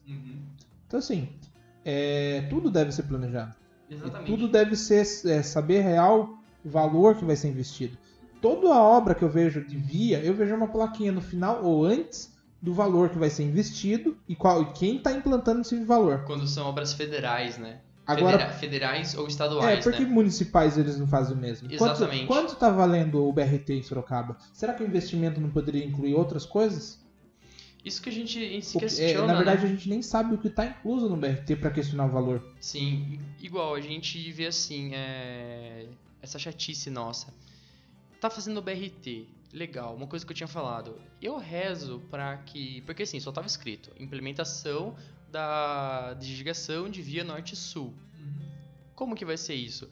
Por que, que eles não disponibilizaram isso desde cedo para as pessoas já se programarem, já se planejarem também? Assim, beleza, a partir de tal data, não sei, a gente tá o quê? 2019, vai que o BRT em sua totalidade fique pronto. eu tô falando isso cruzando a cidade inteira, vai, em 2025. Não sei se eu tô sendo até meio otimista. Mas assim, é, por que, que a gente já disponibiliza isso? Porque assim, ah não, a partir de 2021, em outubro, eu já paro de usar o carro e eu posso usar só o ônibus. Não existe um planejamento, né? Então, assim, assim não as pessoas é, têm que adivinhar que ali vai ter um transtorno durante uma época. Isso. A gente não sabe, por exemplo, hoje, eu vou passar de carro ali. Pelo, eu poderia estar pensando, pelo menos, sei lá, o ano que vem tá pronto aqui. Uhum. Não, eu passo lá e falo, putz, quando que vai resolver isso daqui? E outra, como é que vai funcionar? Será que isso foi feito pra mim ou eu tô criando expectativa? É, exatamente, não existe né, isso. Eu acho que isso daqui não é só regional, eu acho que todas as, as cidades que têm uma implantação de qualquer coisa nova no sentido de transporte deve estar passando por isso. né? São poucas as cidades que se preocupam em mostrar para a população que está fazendo algo nesse sentido que não seja na, no sentido de eleição, de ganhar votos. São pouquíssimos é, pessoas que estão preocupadas com a população. E o problema é que é a própria população que vai usar isso. Eu duvido que, o, que algum vereador, algum prefeito vai pegar e entrar, desde que não seja né, um, um discurso eleitor, na Eleitoral. eleição, né? E, então, assim, é a população mesmo que vai usar e eles que deveriam saber. E não é questão pedir aprovação, não, mas de repente fazer, né? Ah, pessoal, vai ajudar isso? Ou a gente pensa em outro sistema que de repente seja mais caro, mas a gente não vai investir em jogar esse dinheiro fora. Sim, a gente precisa, né, ter uma, essa questão, porque é difícil a gente falar, né, de questão de, de mobilidade com urbanismo sem se desprender de questões políticas, né? Então a gente começa a observar assim, será que não, não, não vale a pena, né, a gente mudar um pouco essa conscientização e às vezes colocar lá no, na- nas câmaras de vereadores, câmaras municipais, é, pessoas que realmente, né, utilizam a cidade. Eu vejo, pelo menos assim, em alguns pontos, existem antigos, é, como eu posso dizer, algumas antigas lideranças, né, tanto da, da polícia militar aqui do, de Sorocaba e tudo mais, que tinham grandes cargos e dá pra ver que são pessoas que, assim, nunca utilizaram o transporte público em sua totalidade, ou faz anos que não utilizam. E, ou, e não só isso também, mas assim, às vezes alguma questão de bairros ou tudo mais. A gente tem vereadores que representam alguns bairros, só que chega a algum ponto que eles afastam desses locais, eles esquecem. Eles podem manter o discurso, mas assim, eles começam a enxergar outros ares e às vezes acaba tipo se afastando do objetivo mesmo de a gente ter um representante desse representando a gente e também nesse pensamento de será que realmente vai fazer diferença ou tô fazendo por fazer? É. É porque assim, o problema é não usar, não saber e planejar. Isso. Daí é muito complicado, porque você não sabe o real problema. Precisa viver aquilo ali ou ter pessoas que viveram aquilo ali. É, eu acho que o pessoal entendeu um pouquinho isso daí. A minha pergunta que fica aí, para resumir um pouco da nossa conversa, quanto o planejamento urbano é importante na mobilidade urbana? Sim. E também outro questionamento que eu faço, será que um transporte sem qualidade, sem manutenção e também sem as devidas atenções, a gente pode chamar de mobilidade urbana? É, é, são vários meios de pensamentos, né? Por exemplo, se a gente for colocar na conversa, por exemplo, tem muita gente, né, nada contra falando, né? Mas, por exemplo, o transporte por, né, por aplicativo, ele é uma solução ou é um problema maior? Depende, por exemplo, se você pega, se reúne cinco, né, quatro amigos, mais o motorista, logicamente, é, e pega o mesmo transporte, é uma solução, porque você está deixando de colocar cinco carros na rua. Sim. Agora, se você pega você sozinho para se locomover com, né, por aplicativo, se todo mundo sair com um aplicativo aí, vai dar na mesma, vai ter o problema maior. Porque talvez esse carro não estaria se mexendo se não tivesse né, utilizando o aplicativo. Então, assim, é, talvez está colocando até mais carros na rua, né? É aquela coisa do da oferta e procura, né? Às vezes, Exatamente. às vezes você tá querendo fazer tanta oferta, mas a procura já não é a mesma, né? Sim, é, para deixar claro, eu utilizo muito Uber. Muito mesmo. Eu não gosto muito de dirigir, não sou muito fã, eu prefiro ter uma motinha elétrica, onde eu posso eu vou moto, moto elétrica, onde eu não posso eu pego Uber, ou às vezes minha esposa me leva. Enfim, eu evito pegar o carro e dirigir. Salvo as- algumas situações que eu preciso pegar e ir realmente. Então, no caso, eu penso assim, o Uber, ele é interessante quando você está tá locomovendo o, o máximo de pessoas dentro do veículo. hora um, imagine, é, sei lá, 30 carros, vai dar na mesma. Não vai mudar muita coisa. Então, de repente. É, a gente volta para aqueles 375 metros quadrados perdidos nessa conversa. Então, na verdade, muitas das coisas que a gente começou o papo é uma das nossas ideias, né? Por exemplo, hoje em dia existe aplicativo de carona compartilhada. É, isso eu acho interessante pra caramba. Não usei ainda é, particularmente. É, porque querendo ou não, a carona compartilhada é diferente do, do, dos, trans, do, dos transportes pro, pro aplicativo, porque é ou às vezes mesmo de carona, de não de volta para trabalho, que nem a gente tem alguns aplicativos que, ah, eu quero ir para São Paulo, mas eu tô em Sorocaba. Você já coloca lá eu quero ir para São Paulo tal dia. E uma pessoa nesse aplicativo diz assim, ó, sei lá, com dois, três de antecedência, ela coloca, tô indo para São Paulo. Então você consegue dividir esses custos, né? Eu acho que até, por exemplo, quantas pessoas param para perguntar, você vai na faculdade hoje, eu moro perto de você, vamos compartilhar? Exatamente. Qual custo de gasolina, enfim. Eu acho que isso é interessante, não falando só de aplicativo, uhum. do interesse das pessoas. As pessoas pararam de ter um, um contato pessoal, às vezes as pessoas saem do mesmo lugar, com dois carros diferentes, para ir pro mesmo lugar, no outro lugar, para só então conversar. Sim. Você poderia estar dentro do mesmo carro conversando, chegando até lá e terminando a conversa. Eu, eu lembro de uma reportagem até que recente da, na, na televisão, né, da, da emissora aqui de Sorocaba, onde eles abordam, né, o, só que era uma questão mais de sustentabilidade, transportes mais sustentáveis. E tinha um quesito que, um exemplo de caronas, né, e acontecia que num condomínio tinham lá quatro pessoas que trabalhavam na mesma empresa. Não necessariamente no mesmo setor, mas trabalhavam na mesma empresa. Então eles faziam rodízio de carro. Então cada dia da semana eles iam com um carro diferente, mas sempre o, eles ali. Então a gente vê que dá para fazer. Ah, com certeza. Porque assim, você pensa, Quantas pessoas saem, por exemplo, um exemplo, não só aqui de Sorocaba, mas região, saem da mesma localidade para ir para a mesma região. E tem pessoas que se conhecem muitas vezes. É, enfim, às vezes você conhece, você vê a pessoa no final do seu trajeto, você vê no começo do trajeto. Exatamente. A gente, a gente entra num ponto também de a diferença do de caráter, né, assim, tipo de ser egoísta ou de ser individualista, né?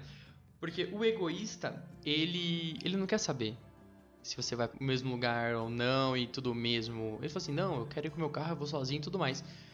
Isso é o egoísta, né? O individualista, ele já tem outro tipo de preocupação. Ele pergunta assim: putz, mas e aí? Eu volto pro trabalho, mas às vezes eu tenho que parar em outro lugar, ou eu tenho, ou eu não vou para casa direto. Então, ele começa a fazer outros questionamentos que não é só eu não, eu não quero. Mas sim, putz, eu vou ter um compromisso com essa pessoa de ter que levar ela embora todos os dias. Isso fica um, um, um pensamento assim, tipo. Cara, você dedicar o seu tempo. A palavra, pelo menos que, que eu ouvi na, na semana passada, que eu achei muito importante, é conviver. Exatamente. Você não consegue atuar na sociedade sem, é, sem saber conviver com as pessoas. Uhum. Então, às vezes, assim, você pode melhorar isso nesses pequenos quesitos. Então, assim, às vezes conversa com a pessoa e fala assim, viu? Eu não vou para casa direto, eu tenho que passar na padaria. Tem problema? A pessoa fala não. E nesse trajeto você vai aprendendo a conviver, você vai conversando com a pessoa e você acaba tendo uma relação. Nós seres humanos, nós somos nós somos animais que precisam conviver. Não é à toa que a gente tem as cidades. Exatamente. Que a gente precisa ter esses contatos. Então, eu sei que a gente precisa de mais privacidade, mas às vezes a gente dispor de tempo, dispor para querer conviver com as pessoas, fazer amizades, cara, isso resolve muitos dos seus problemas. Eu acho que é além disso, né? Eu acho que isso ajuda em muitos problemas, às vezes pessoais. Mesmo que você não tá, esteja conversando pessoalmente com a pessoa sobre algo pessoal mesmo, você pode resolver um problema interno. Às vezes a pessoa dá uma ideia que você não tinha pensado nisso. Uhum. Lógico que é, aqui é um podcast para a gente tentar contribuir é, de uma forma diferente. Uhum. Que a gente possa dar opiniões e a gente não precisa estar certo 100% nisso. Sim. A gente não está falando que está certo em tudo que a gente está falando, mas a gente poderia ter um retorno, por exemplo, a prefeitura poderia disponibilizar um, um projeto do BRT, resolveria o problema de muitas pessoas. E também resolveria o nosso problema, porque querendo ou não, pode gerar um transtorno. A gente vir aqui fazer críticas e deixando muito bem claro, a gente não está fazendo crítica por simplesmente fazer crítica e querer falar mal.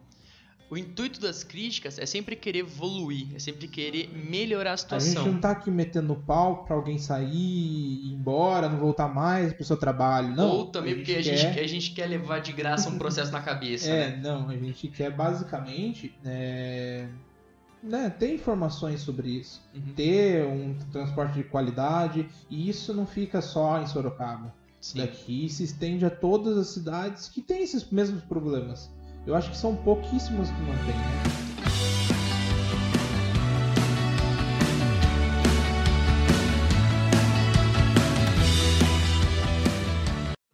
É, Você você quer fazer alguma, sei lá, ilusão ao mundo perfeito dessa mobilidade urbana? Você acha que já está suficiente?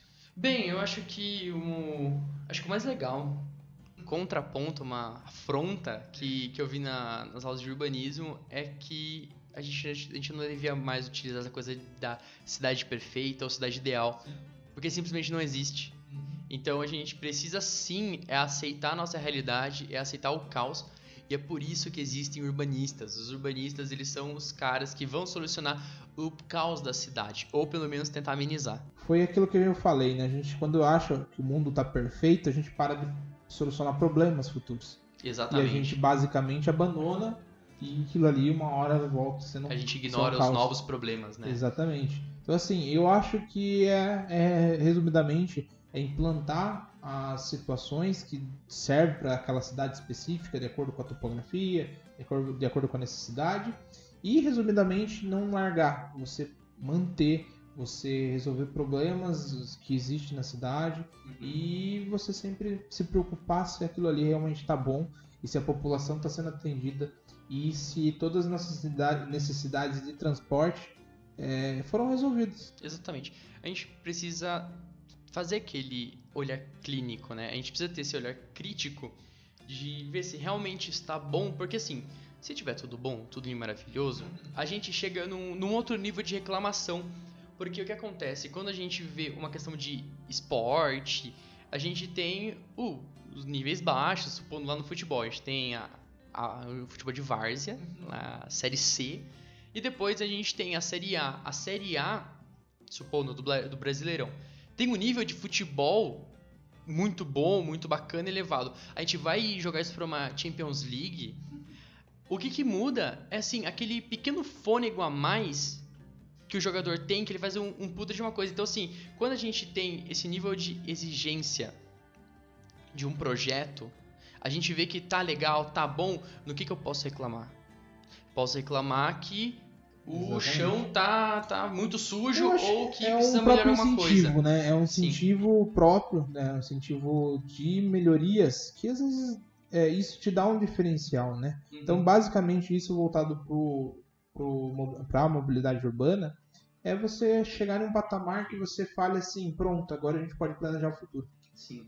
Então, o que, que é o futuro? É, quais são os novos veículos, quais são as tendências? A gente, pelo menos eu vejo assim, é, que nem meu países da Ásia, Singapura, sabe? Tipo Dubai, Dubai fica no Oriente Médio, mas é Ásia também. Não, é Ásia, é Ásia. Então eu vejo assim alguns países que nem algumas cidades que nem tipo Singapura ou Dubai que, meu, o nível de projeto, o nível de exigência que a população faz é extremamente incrível. Porque. vai falar, ah, mas lá tem dinheiro. Mas aqui também não tem? Aqui tem muito dinheiro. Aqui tem muito dinheiro. Porque assim, eu juro pra você, eu juro. O Brasil é o país mais rico do mundo. E eu ouço isso desde, sei lá, meu avô era criança, né? É, é mal administrado. Sim, é muito mal administrado. Tem tudo, putz, entra no contexto histórico, aí é outro rolo. Mas assim, se a gente começar a querer menos mediocridade, se a gente começar a desejar é, menos economia desnecessária, Sim. porque querendo ou não, a questão da- das barragens e tudo mais é economia desnecessária. Eles, não, não vamos fazer manutenção das barragens não, tá bom. Aí, V- vamos resumir esse, esse papo em uma última conversa. Um- Uma imagem que eu vi. Por exemplo, lá eh, onde, onde aconteceu o tsunami mesmo? Então vamos resumir aqui, vai. Ah, quando passou nos Estados Unidos, o furacão, né? Aquele furacão que é categoria 4, destruiu, ficou muita gente sem água, sem energia. A população fez o quê? Então, basicamente, é, outros lugares, mas não todos, mas a maioria dos lugares existe caos, existe problemas é, naturais, é, como tsunamis, como furacões, como vendavais muito fortes, ou a questões, sei lá, de saúde. O que, que a maioria dos países fazem? A maioria dos países, é, por exemplo, eu vi um caso que taxi, os taxistas em Paris, lá quando teve o atentado, eles não cobraram, eles desligaram o. o, o qual é o nome? O odômetro? Isso, não, o é o, o, que, o, o que faz a cobrança do táxi. E transportaram pessoas da área de risco para uma outra área, de graça. Nos Estados Unidos, pessoas é, nos mercados, quando aconteceu o, é, o furacão, em vez deles cobrarem alto algo, eles basicamente baixaram os valores. E quando teve a greve dos caminhoneiros, o pessoal do posto vendeu gasolina a 25 reais. Resumidamente, é isso. É mudança de cultura. O Brasil é, precisa mudar a cultura. Exatamente. De... Eu não estou falando que é de todo. De não querer ganhar em cima, né? É, tô falando assim. É, existe uma necessidade de melhoria? Existe muitas melhorias a serem feitas. Só que a partir do momento que o brasileiro começa a enxergar essas melhorias como problemas que não tem solução, não vai ter nunca uma solução. Então o brasileiro precisa enxergar, isso eu estou falando de todos, desde o do político, o cara, o presidente, até o catador de lixo. Precisa existir uma mudança de cultura nacional mesmo. Sim. Que as pessoas não vão é, tentar se aproveitar, que, que nem mobilidade urbana vai fazer uma obra, não vai ser uma necessidade para ganhar dinheiro em cima. Enfim, é lógico, não estou falando para ninguém trabalhar de graça. Estou falando para trabalhar pelo necessário. E necessário precisa ser feito, no caso, na questão de vias, questões de transportes, em sua totalidade. É, a gente vê, por exemplo, o pessoal reclamando o tempo inteiro de correios. Eu nunca tive problema com correios. Eu posso falar que, que, que é um problema? Para muitos, sim. Mas para mim, não. Então por que, que eu vou entrar nessa gama de fazer ficar reclamando do correio, sendo que eu posso tentar melhorar outros quesitos? Isso entra também nessa questão de perspectiva de vida, né? De, de vivência, experiência. Eu lembro isso num, num quesito político que eu vivi, e eu lembro assim, é... em casa eles acreditavam num posicionamento X, e eu conversando com, com uma outra família de amigos, eles tinham um posicionamento Y. E eu fui questionar o porquê dos dois. No momento que tinha um posicionamento X em casa, foi o momento onde os meus pais conquistaram a primeira reforma, a primeira parte da reforma da, da casa onde eu moro hoje, conseguiram comprar um carro zero. Enquanto na outra família, quando tinha um, que tem um posicionamento Y, na outra gestão de um outro governante, eles não tinham, eles não, eles não conseguiam ter energia em casa o dia inteiro. E eles estavam com o filho pequeno e o leite estava estragando. Então vem muito dessa questão de vivência, de ter experiência. Às vezes, que nem você falou que você não tem experiência ruim com correios. Eu também nunca tive. Só que existe uma outra gama de pessoas que têm problemas com correios. Mesma coisa, supondo, eu, meu amigo, ele nunca teve problema com uma marca francesa de carros. Já toda uma outra gama de pessoas fala que aquela marca é horrível. Uhum. Então, a gente precisa ver essa questão de vivência, a gente conseguir entender é, o contexto acho, das pessoas. Eu acho né? que é, é, aquela questão mesmo, assim, não é também porque tá bom para mim que tá bom para todo mundo. Exatamente. Eu acho que é parar para pensar e perguntar se as pessoas estão contentes com aquilo. Então, ah, a gente está contente com o transporte é, público de Sorocaba ou de São Paulo? A grande maioria talvez fale que não. Sim. E às vezes o turistão que vai de final de semana e vê o metrô vazio fala: tá bom demais, dá conta, isso é. Exatamente. Então, assim, é um resumo que a gente consegue falar sobre mobilidade urbana. A gente fez alguns pontos falando e criticando, às vezes, o ponto político. Não é uma crítica aos políticos atuais, de repente esses planejamentos urbanos são de 10 anos para cá, é. né? Então, assim, não é uma crítica do prefeito atual, a... não que também deixa de ser também, né? Mas, assim, é todos esses que passaram e não resolveram problemas. Sim, porque é a mesma coisa que nem a gente hoje olha... Posso falar maior abobrinha? Mas essa questão de, ah, precisa ser atualizadas as leis e tudo mais as quantas. Tipo, ou precisa ser mudado a Constituição de tantos anos. Meu, beleza, mas até isso ser implantado e se mudar, beleza, como é que vai ser? A confusão que não vai ser. Então, assim, já não faz com o tempo que aquela lei ou aquela situação já está sendo implantada. Tá no finalzinho, mas o pessoal não tem essa noção e acha que é um absurdo e que está acontecendo agora. Então, essa questão de divulgação, a gente está na, na era da informação. A gente tem um problema de fake news dominarem as coisas.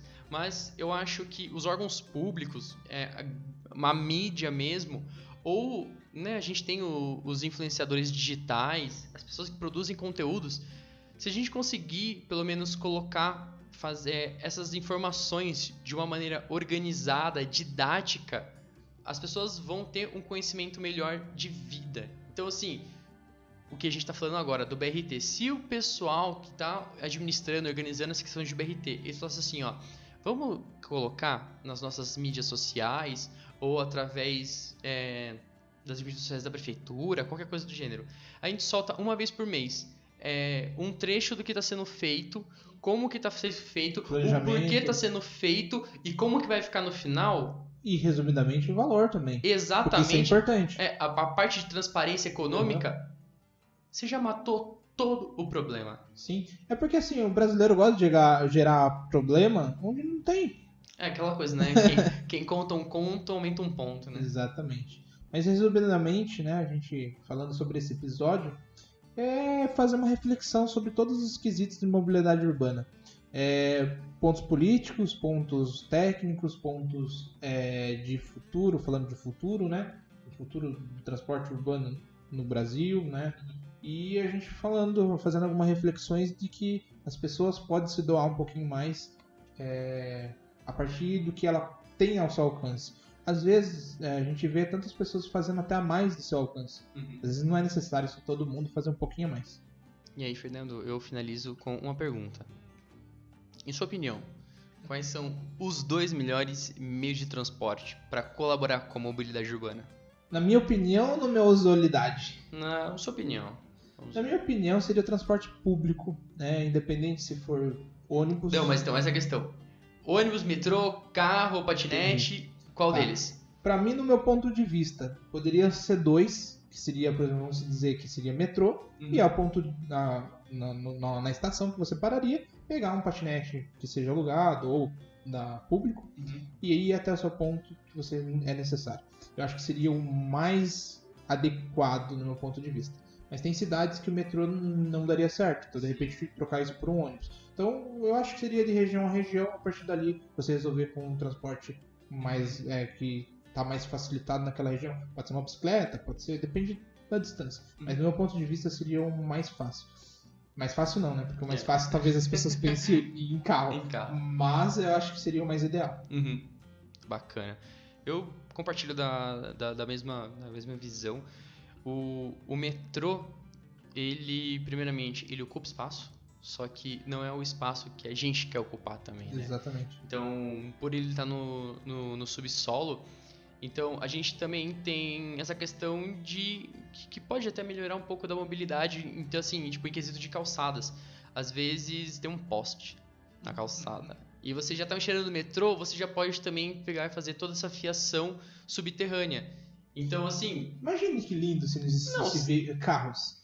Pensa. Pensa só assim, em parques é, lineares, urbanos, uhum. com passagens para só se preocupar com bicicletas, patinetes, poderia até separar das faixas, e, sei lá, skate, em umas regiões que poderia ser uma praça, é, uma praça voltada para a prática de esportes, uhum. e só transporte por subterrâneo. Sim. Então a gente tem a otimização do nosso espaço, do limitado espaço que nós temos. Você já parou para pensar que talvez a gente não precisaria nem ter desmatado tudo que a gente desmatou? Isso é. Então a gente deixaria viver do jeito que está. O desmatamento que existe é, não teria existido. Uhum. E a gente deixar tudo subsolo. Ah, mas influenciar no solo. Meu amigo, existem estudos e, enfim, práticas que a gente uhum. pode pensar. E hoje em dia, né, fura até rocha. É. Eu lembro de ter visto uma, uma imagem, ela era muito legal, ela era extremamente didática. Era um fundo branco. Conta pra gente porque a gente não vê imagem. era um fundo branco. e tava, é, se eu não me engano, a malha viária de duas cidades. Uma era Amsterdã e a outra era Seattle, nos Estados Unidos. As duas cidades tinham 2 milhões de habitantes. Seattle era 20 vezes maior do que Amsterdã. Por quê? Eles fizeram o planejamento viário, eles fizeram um planejamento de avenidas e ruas. Só isso. Pode ter metrô em Seattle, uma coisa ou outra, mas a gran... assim, o cargo-chefe da casa é o carro. Então eles tinham avenidas assim que nem de Brasília, ocupando um espaço que a população poderia utilizar. Sendo aquele espaço, é o downtown que a gente chama, que só existe vida, só tem uso em certos pontos do dia, que nem o centro da cidade. Centro da cidade deu o quê? Seis e meia? Tem mais ninguém lá. É, exatamente. Então são esses vazios urbanos. E é exatamente isso que acontecia em. Não, minto, não era Seattle, é Atlanta. Atlanta. Então, assim, é exatamente o que acontece isso. Todo mundo trabalhava no centro, então tem avenidas gigantescas que vão pro centro e as pessoas moram, como o centro é muito caro, a grande população mora na, na periferia, que são. É bairro bom, Estados Unidos. E o que acontece? Eles não faziam. é todo bairro bom que, né? Não é todo É. lugar nos Estados Unidos que é bairro bom, Bom. também. Mas Atlanta deve ser. Mas daí eles fazem esse êxodo também para as áreas periféricas. Então fica essa questão de nunca ter uma densidade populacional grande, mas também a quantidade de poluição que você está emitindo, a quantidade de transtorno que você faz, o espaço que você ocupa não é tão justificado. É, me fez fazer uma reflexão muito interessante. Já parou pra pensar que a gente é, tá no absurdo de tirar vias e replantar tudo? Porque é isso que tá- tem acontecido em muitos lugares. Por exemplo, Rússia tem uma das re- regiões, eu não lembro, eles tinham pontilhões que não estava sendo utilizado. Eles basicamente, e acho que passava um córrego, um rio embaixo, eles tiraram tudo e urbanizaram tudo. Então ele deixou de ser um- uma malha viária e passou a ser um parque linear. Isso também acontece muito, né? Acontece muito nos Estados Unidos. Eu tenho visto muito, muitas malhas viárias, né? De trem, né, no caso, e também malhas de vias.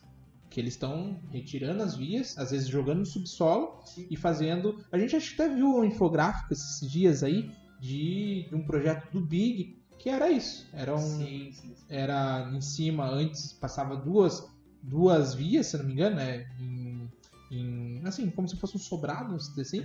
Mas eles tiraram, ah, jogaram para baixo, aterraram, né, no Uhum. caso, e em cima fizeram um parque linear. Isso também ocorre, isso já tem, se eu não me engano, em uma das cidades da China, onde. China não, Japão. Onde existia uma grande avenida com um grande viaduto, um melhor exemplo, um minhocão naquele local.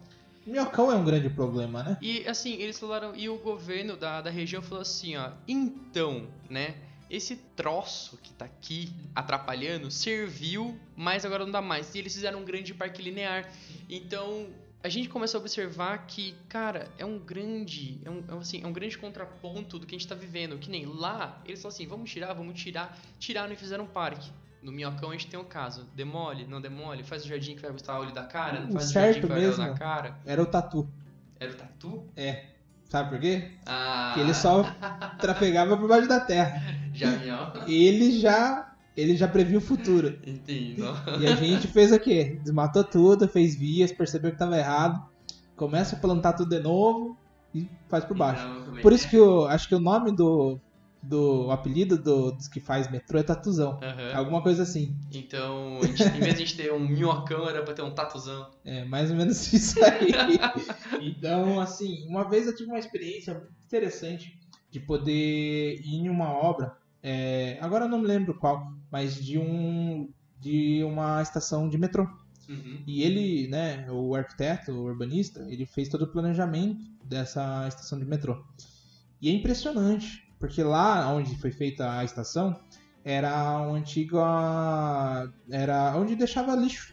Então aquela terra não era adequada, porque existia um processo de descom... é, é? decomposição, né? Uhum. processo de decomposição de materiais, mas ele conseguiu fazer isso. né? Conseguiu fazer as furações, com as ancoragens, concretagens. E hoje, se eu não me engano, é a- ele faz parte da linha azul de São Paulo.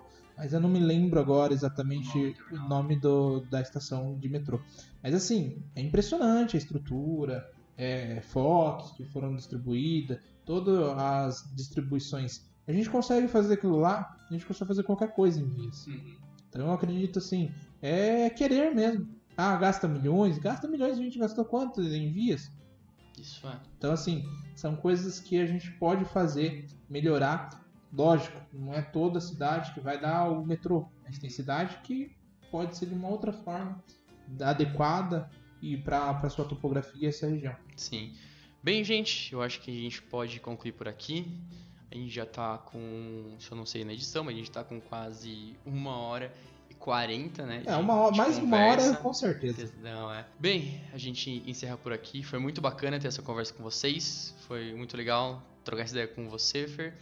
E a gente deixa aqui o nosso pedido de curtir e seguir a gente nas nossas mídias sociais e também mostrar né, para os seus amigos e colegas esse podcast. A gente está em todas as, as mídias de podcast, Spotify, Deezer. A gente está até no YouTube, inacreditavelmente, mas também nós estamos no YouTube. Gente, muito obrigado mesmo. A gente vai, vai indo nessa. E alguma consideração final? Hum, Eu acho que falamos muita Já coisa, né? muita coisa, né? Então, tchau, tchau para todos vocês e até o próximo episódio. Foi É definido isso? aí. Episódio, Episódio, capítulo. capítulo, conversa, conto, É isso debate. aí. Esperamos que vocês estejam com a gente é, e que distribua essa conversa para várias pessoas. Acho que é uma conversa bem interessante. Sim, a gente faz com bastante carinho. É isso aí, gente. Muito obrigado e tchau, tchau.